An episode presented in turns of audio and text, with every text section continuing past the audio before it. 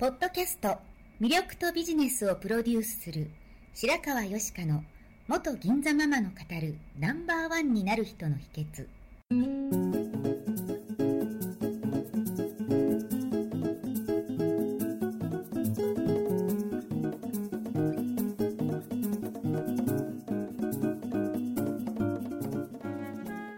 外資系企業の OL から銀座のナンバーワンホステスそしてママに。12年間にわたって多くのお客様や従業員の心理成長に関わり人の本質的な魅力や能力を引き出し業績アップにつながるコーチングを行ってきました。内面世界のケアと外側の世界へのアプローチの両輪でナンバーワンの輝きを放っていく方法を白川よしかがさまざまな角度からお伝えしていきます。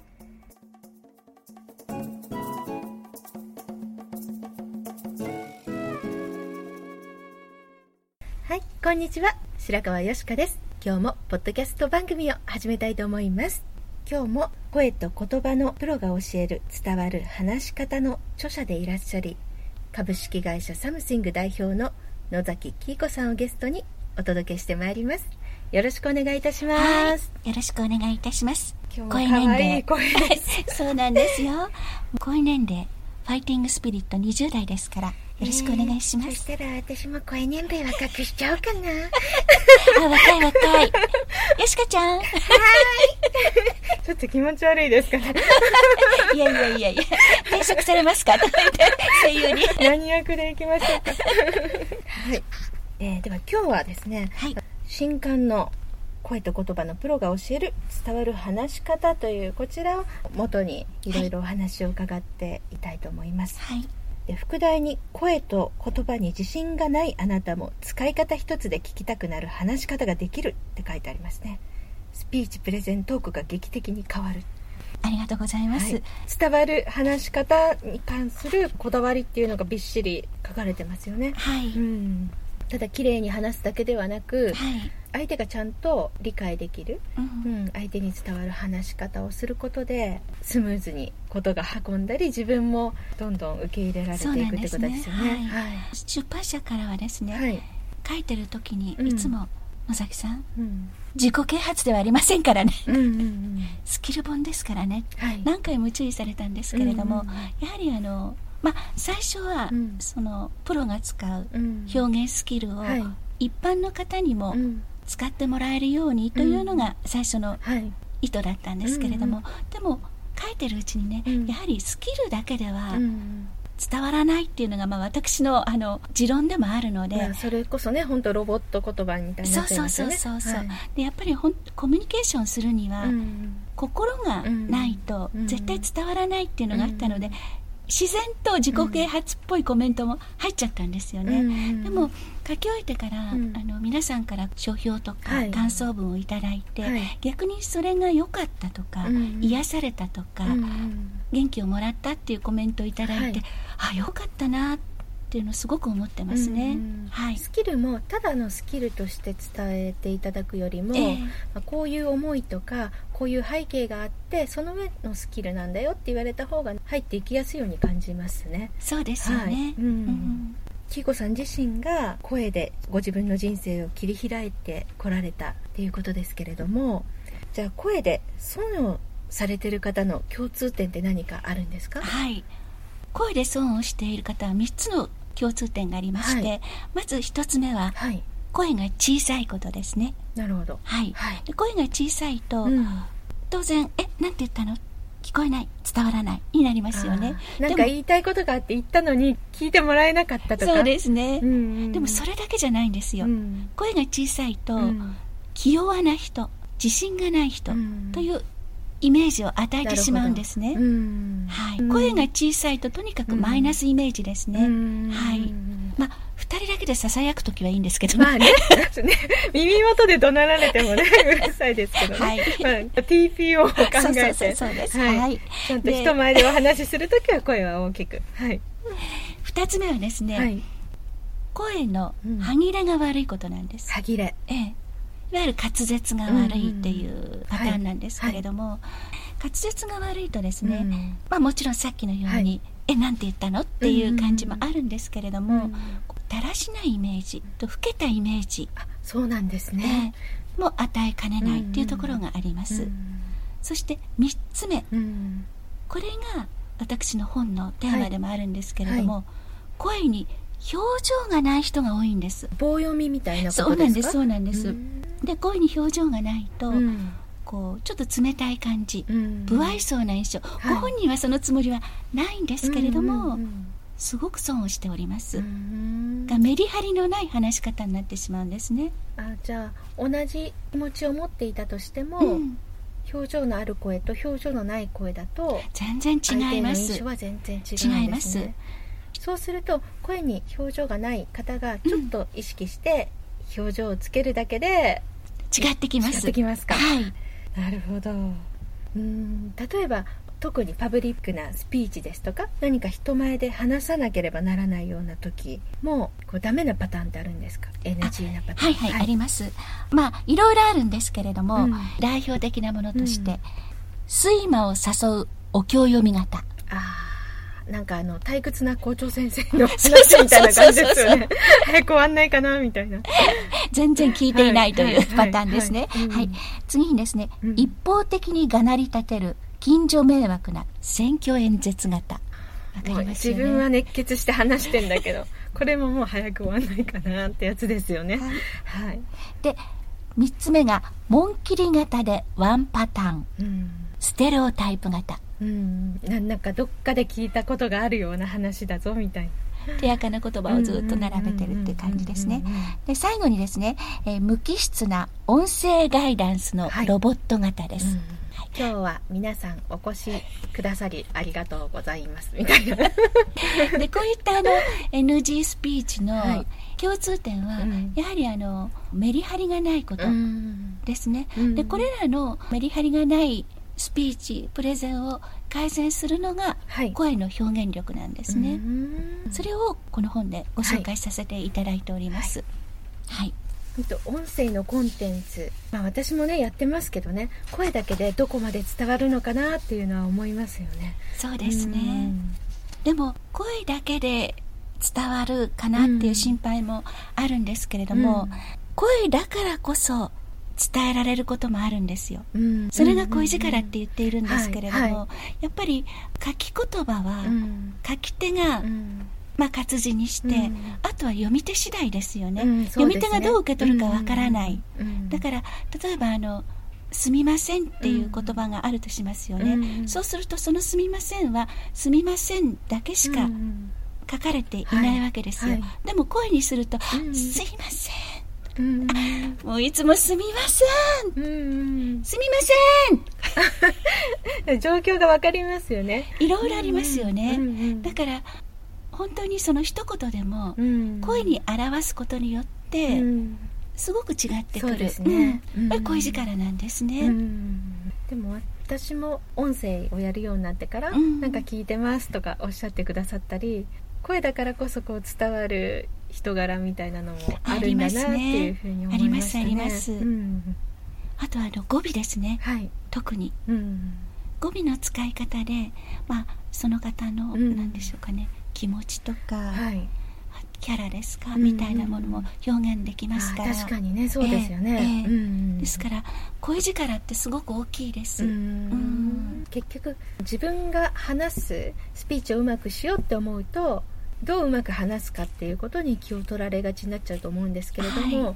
相手の脳がどう感じるかっていうのが大切ってことですよね。あそうですね、うん多くの方は、うん。やはりあの自分が話すうんことに一生懸命になってしまって、うん聞き手とのコミュニケーションを取らない方、うんうんまあ、あのお上手な方は取ってらっしゃるんですけれども、取らない方がいるんですよ、うん。はい。私あの本にも書いたんですけれども、うん。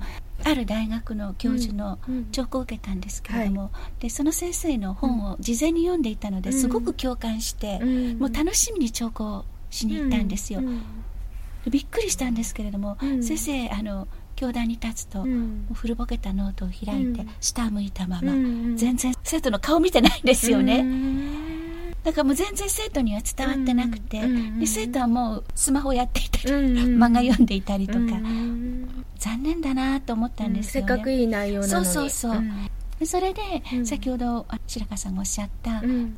どんなに素晴らしい話の内容でも、うん。聞かせる力うんうんがないと、はい。でコミュニケーションする力、うん。聞き手とのうん。がないと伝わらないですよ、うん。だから東大脳ではなくて、うん。コミュニケーション脳がうん。スピーチプレゼンには大切なんですよ。っていうふうにメッセージしてるんですね。受け取り側のことを考えてそうそうそう。話すってことですよね。そうでそこにはまたすいろんな技術がありまして、はい。うん。それをたくさん本で書いてありますので、はい。皆さん本読んでくださいね。特にねこう人前でお話しされたり、ね講師をされたりする方は特にですよね。そうそうそうですそうです。んうんうんでねあのいろいろあるんですけど細かい裏技も書いてるんですけどね、はい。一言で何が大切かというと、はい。間です。間。間と書いて間ですね。そうです、ん。ポーズです。うんうん。やっぱりあの間が取れていないと、うん。もう一方的にガーって、うん。さっきのあの NG スピーチみたいになってしまうんですけど、はい分かりましたか？って言った時に、うん相手の顔を見て、うん。分かったんだなっていうの、まあ、相手の方は言ってないんだけれども、うんうんうんうん。その反応をとって次に出るとか、うんうん間の使い方あの7つの声の表現力を紹介させていただいてるんですけど、うんうんうん一つだけあげろって言ったら間です、間ですかご本の中にあった滝川クリステルさんのはい。おもてなしはい。も間の取り方が上手ってありましたよね。うん。おもてなしですから裏ばっかりです。なるほど。それは冗談ですけれども、あれはねすごく印象的でしたね、うんうん間の取り方とあれはプロミネンスの手法でもあるんですけれども、うんうんうん。逆にすごく目立っていて、うん。よかったですようね、ん。彼女の表現力もあるんですけれども、はいでポーズも良かったですよね、はい。こう。非言語コミュニケーション。詳しい内容はご本の方にいろいろ載せていただいているということで、まあ、簡単に目次を紹介させていただきますとえ第1章が戦略的に使われる声と言葉の使い方。で第2章がスピーチプレゼンに役立つ人前で話す声と言葉の使い方。3章が会議や営業先での説明力アップ分かりやすく話すための声と言葉の使い方。で4章が面接営業サービス業でプラスワン。好印象を与える声と言葉の使い方。第5章が相手の心に届けるためのコミュニケーション上手の声と言葉の使い方。で最後にオンリーワンボイスを磨こうということで。もう本当にたくさんの内容が網羅されているのでここでね全部お話しいただくのは無理なんですけれども第3章のはい。会議や営業先での説明力アップというふうにありますがこの説明が分かりづらいと言われてしまうような人ってどんな感じなんでしょそうですね、うん。まあ、会議や説明に限らずですね、う、分かりやすい話し方うん。にはまたポイントがあるんですけれども、うん。うんその前にですね、うん。私もそうなんですけれども自分で話したことははい、相手に伝わったうん。と思っちゃうんですようんうんうね、ん、話したから伝わったそうと話したから伝わった、うん。と思っちゃうんですけれども、うんそうではなくて、うん。話の決定権っていうのは聞き手にあるんですよね、うんですから聞き手のうん。うんいろんな思いで聞き手は聞き手なりの解釈をしちゃっているんですよね、うんうん。はい。同じ言葉を聞いたとしてもそこから取る意味とかイメージは人によって違ったりしそうますよね。そうそうまあ人はそれぞれ先入観とかありますから、はい。まあそういったつもりで言ったんじゃないんだけれど、誤解されたりとか、うんうん。っていう時もありますし、とにかくあの発信者のうん。内容うん。がイコールうん。受信者の内容ではないっていうことも、うん。これを肝に銘じることなんですね、うん。そこを基本にそうですして考そうです。えるってことですね。じゃあどうししたらいいかっていうと、うん聞き手の周波数に合わせることなんですね。聞き手の周波数にチューニングしていくんですか？そうですそうです、うん。で例えばその聞き手がうん。ビジネスマンであるかもしれないし、高齢者であるかもしれないし、子供であるかもしれないですよね、そうすると全然話し方も違ってきますよね、うん。で分かっている人がうん。分からない人うにん。話すという時は、うん分からない人のうん。周波数、うん。起点に合わせないとうん。絶対伝わらないんですよね。それって難しいと思うんですよね。ええ。例えば分かってる人にとってはとっても簡単なことで説明なんかしなくてもいいっていうことが全然違う分野の方にはとても新鮮だったり分かんなかったりすることってありますもんね。あります、うん。でよくあの銀行とかうん。証券会社さんがはいカタカナ文字ではい、難しい商品説明をしてくるんですけデリれども、バティブとか？そうそうそうそう、ん。ボラトリトとかなんか言うんですけど、うん。わかりませんって。うん私ははっきり申し上げます、うんうんうんうんうん。で分かったでも言えいない人もいますよね。分かりませんって言えなくて多分こうなんだろうなって想像したまま話が進んでいくと後で大変なことになったりええそうですよね。はい。はいありますねそういうことね、であのよくね職場とか、うん。家庭でもあるんですけれども、うん。言ったじゃないあれだけと、うんいや聞いてないですよという、うんその言った言わない論そう言った言わない事件なんですけど、うん言ったつもり聞いたつもりのつもりケーションではなくて、うんきちんと伝えるコミュニケーションにしなくちゃいけない、うんでそのためにはうん具体的にどうするかというと、うん。ゆっくりうんはっきりすっきりですゆっくりはっきりすっきり。そうだよ。はい。なるほど。でさっきキーコさんがスキルだけでは伝わらなくて、はい。やっぱり心が大切なんですよっていう話をされてたと思うんですけれども、はい。それをエモーション効果っていうふうに書かれてたと思うんですが、はい。それについてこの199ページにあるはい。表現がすごく伝わるものがあったのではいそれを読んでいただけますか？はい、わかりました。はい。言葉だけが立派でも、声が遠慮しているとよそよそしい。言葉だけが優しくても、声がトゲトゲしいと響かない。言葉が流暢でも、声にハートがないと嘘っぽい。自分の言葉は、声と言葉が一つになった時に生まれる。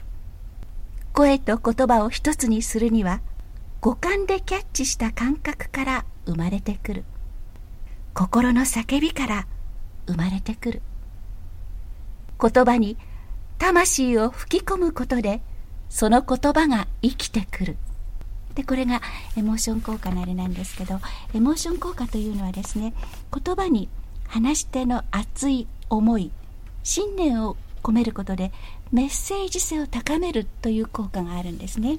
ありがとうございます。まさに今魂を感じました。いやいやいやいや ちょっとなんかもう褒め上手の 吉川さんに乗せられて頑張ってやってます。でもあのね本当に声の仕事にプロフェッショナルとして携わってきた方の目をされてました。よっこらしょっと。はい。でエモーション効果はですね、うん。聞いてる方うにん共感と感動を与えますよね、はい。それと自分の言葉になるんです、うん。この自分の言葉というのがうん。何よりも説得力があるんです、うん。でそのどっかから借りてきたような言葉ではなくてそうですそうです。自分の内側から出ている言葉そうなんでです。すよねだから、はい言葉自体が稚拙であったりとか、不十分であっても、ご本人が話していると例えばその拉致被害者のお母さんのうん。訴えなんかはうん心に響きますよね、はい。あれが自分の言葉なんですよね、んそうですよね。綺麗な原稿を書いて棒読みするよりも本当に心から話してる方のちょっとたどたどしい話の方が伝わったりしますもんね。そうなんです。それでね、うんあの他の商品のあれなので宣伝はい。とは違うんですけれども、うん。柴田豊さんのですねうん「くじけないで」という朗読 DVD がすごい反響を受けまして、うんうん。で話題になったんですけれども、うんうん。この柴田豊さんっていう、まあ、結構もうご高齢の方がですね、うんうん。えーご自分で書いた詩を、うん。ご自分で読んでいるのと、うん。半分はアナウンサーの方が読んでらっしゃるんです。うんうん。でアナウンサーの方は当然もうすごく綺麗にまとめて、うんうんもう何の間違いもないし、うん。なんですけれども、うん柴田豊さんが読んだ方がうん。心に響くんですよ。うん。ご本人だから。そうご本人が書いてらっしゃるし、うん。そのもう言葉にうん。柴田さんの魂が乗ってるんですうね。ん。だからもう叶わないなと思いました私これ聞いた時。うん。なんか間の取り方が計算じゃないんです。うん。私たち、まあ、プロの人とかはいアナウンサーさんは、はいうん。計算でしちゃう時ってありますよね。聞く方に心地の良いそうですね。取り方を考える？はい、あとはうん。あえてあの、スピーチプレゼンなんかですと、うん。そのキーワードを立てるために、はい。戦略的な一つとして、うん。計算してうん。演出する時あるんですけども、うん。そうじゃない。自分の言葉の人は、うん。そうじゃないんですよね、うん。もうこれにはかなわないです、ですからスキルとして聞いていただきやすい話し方を身につけるのも大事ですけれどもそれ以上に聞かせるためにはやはり自分の心からの言葉が大事ってことでそうです。すよね。その2つをこの本でお伝えしております、うん。うん。例えば何かスピーチしなければいけません、うん。原稿を書きます。その言葉を自分のものとして心から発するためにはどうすればいいんですか？もう一回言っていただけます？ちょっと今見とれちゃった。吉川さんの顔にちょっと見とれておりました。ごめんなさいね例えばスピーチをします、はいはいええ。原稿を書きました、うん。それをそのまま読んだら棒読みになってしまうと思うんですけれども、はいはいまあ、書くところからかもしれませんけれどもその原稿自体を自分の言葉として落とし込んで伝えるにはどのような工夫が考えられますか？やはり気持ちから入ることだと思います、ううん。んで気持ちから入るって言っても、うん。別に演技をするっていうことではないんですね、うん。うん演技するとやっぱりそのわざとらしさが微妙に伝まあ、わって、よっぽどね名演技のできる女優さんとかでなければ、もうするんだったらあの、うん徹底してうんあれですけれども、うん。はい。でまたその気持ちだけでも、うん。名スピーカーにはなれないで、表現スキルをうまくこう絡ませながら、うん。うん。間を使ったり、はいイントネーションに工夫したりとか、うんうんうん両方揃えば鬼にそうですそうですそうです、それが名スピーカーですね、うん。でもうたとえこのボイトレで声のトレーニングをしても、自信がなければいい声は生まれてこないっていうことも書かれてたんですけれどもじゃあその自信自体を持つために何かできる工夫とかありますか、そうですね。いわゆるスピーチ、うん。プレゼンで自信を得るには、うん。まあ、プレゼンでしたら当然のごとくその商品をうん。もう十分把握する、はい。商品が分かってなければ、うんうんうん。説明も不十分になっうんうんうん。て自信が出てこないですよね、うんうんででもスピーチプレゼンのはい。自信というのは、うん。そういったあの十分な事前の対策とうん。練習うん。積み重ねることによって、はいまあほとんど自信は得られると思うんですけれども、うん。それだけではなく、うん。それ以上のその人自身から出ているはい。自信ですね、うん。自分自身の自信。そうです、うんうん。それがうん。やはり心を打つスピーチになったりとか、うん。ものすごい説得力になるんですね、うん。じゃあそれは何かというと、うん。非常に難しくて、うん。どっちかというともうこのスキル本ではうん。書けないような、うんもうあり方自体ですもんねそうです、ね。あり方です、だからその人のポリシーであったり、うんうん。美学だったり、うんまあ講義な意味で言えば知性教養であったりとか、うんうんうん。そういったものから内面から出てくる、日々の積み重ねですよね。そうですね内面から出てくるものです何を感じて、うん。何を伝えたいかっていう。そうですね、うん怖いですよね。だからうん。声って意外とうん。出ちゃうんですよ、出ちゃうんですね。怖いですね。怖いんです。あの書く場合は、うん。あ直せますね？直せますし、うん。別にリアルじゃないじゃないですか、ね声は出ちゃいますね、うん。出てます？とか言って。楽しいお人柄がよく出てます。はい、いや逆にですね、うん。このあの自信というテーマについてはですね、うん。吉川さんに伺いたいんですけれども。私が質問されちゃうんですか？ダメですか、はいい、えいえ。いやいやあの銀座のママとしてはい。たくさんの方をご覧になっていらしたわけですよね、うんはい。と本物の自信のある方うん。の共通項っていうものがあったと思うんですよ、はい。それはどんなものだったのかぜひあの聞かせていただきたいと思いました、細かいところを上げていくと、それこそキリがなくなってしまうので、うん。大きな枠組みで言わせていただくと今ふと思ったんですけれども自信のない自分こそ受け止められる自分っていうんですかね多分あの自分を大きく見せようとか、うんうん。失敗したらダメだとか、うん。あそこは見せないあそこは隠さないではなくてなんだろう等身大の自分自身を受け止められている方っていうのは、うん。うんそれまで積み重ねてきた自分に対しての自信っていうのもあるだろうし当然できないことがある。うん。そこはあのこれから自分でやっていけばいい未知数のことなので、うん。うんできないことがあっても自分はこれからやればいいっていう自信になるので、うん。うんなんかそういうなんだろう自分の受け止め方ができている方かななんて今ふと思いました。あなるほど、はい。さすが。はい。そうですね、はい。うん。背伸びしていたりとか、うん。見栄を張っているとやっぱりなんとなく伝わっちゃいますものね。そうですね、うん。はい、ちょっと質問飛んできてびっくりしちゃいました。と声で思いが伝わって相手に受け入れてもらうっていうことで何かこう、はい。嬉しいことなどありました、はいあの以前私ですね、ん。えーボランティアでうん。高校を回っていたことがあるんですね、で生き方前回の自立のそう自立哲学みたいなものをはい。お話しさせていただいていたんですけれども、高校そうです、うん。高校、まあ、大学でもゼミなんかで進路相談ですか、うんうんうんの時に、別に大企業に入ることだけがうん。幸せな人生ではないですよっていうのとセットでうん面接の受け方みたいなものをはい。していたんですけれども、その高校に行った時は公園だったので、ん。体育館みたいなところで370人だったので、うん。研修はできなくて。本当に公園っていう感じだったんですけど、えー。その時、まあ、あの冒頭にお話した母のこととか、うんそそこから自分の自立哲学うんみたいなものをお話しさせていただいたんですけど、は多分自分の体験からだったので、うん。それこそ自分の言葉でうん教科書から引っ張ってきたんじゃなくて、はい。うん。自分の言葉で話していたので、うん。そうみんなにストーンって入ったんだと思うんです、うん。でみんなあ一生懸命聞いてくれているなっていう感触もこう話してる時に自分でも感じたんですね、うん。だからはい。そこで何もないんですけれども、うん。あコミュニケーション取れてるなっていう感覚がうん。なんかこう自分で分かったんですね、うんで終わった時に「うん。なんか質問ありますか?」っていうお話した時に、うん。ある一人の生徒が「なんでキイコ先生はそこまで頑張れたんですか?」っていう質問をちょっと意外な質問だったので、うんえ？っていう風な感触で捉えたんですけども、うん。自然にポーンとうん。生きることが好きですから。うん。切ることが好き。好きだからっていうのがうん。ポーンって自分の中から出たんですよ、うん不意にね、うん。そしたら、うんみんながわーって拍手してくれたんです、うん。私びっくりしちゃって思わずもううるるって感じました、本当に、うん。で300何十人だったんですけど、うんうんうん300名以上の方がうん。感想文を書いてくれたんです、うん。生徒さんたちが。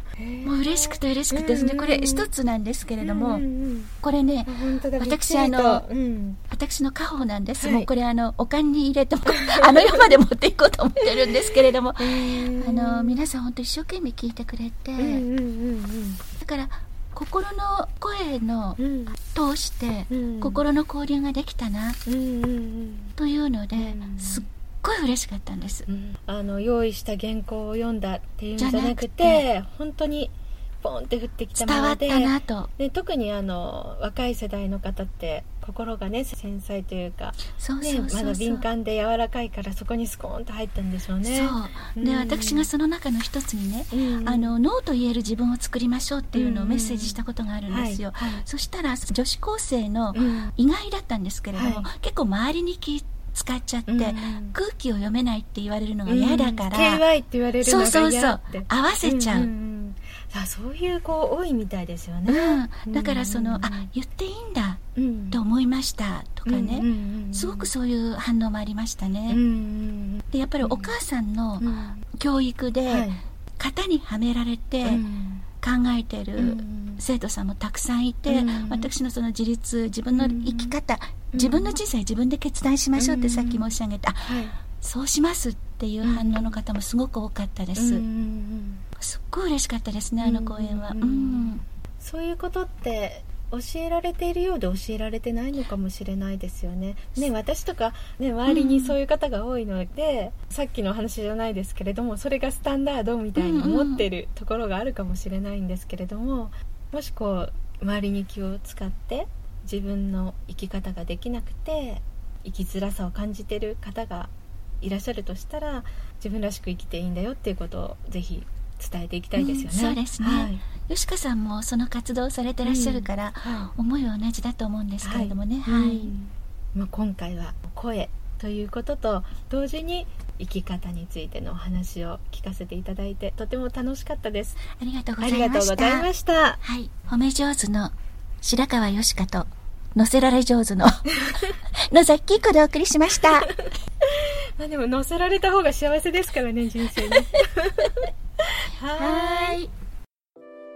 最後まで聞いてくださりありがとうございました。本日の番組はいかがでしたか？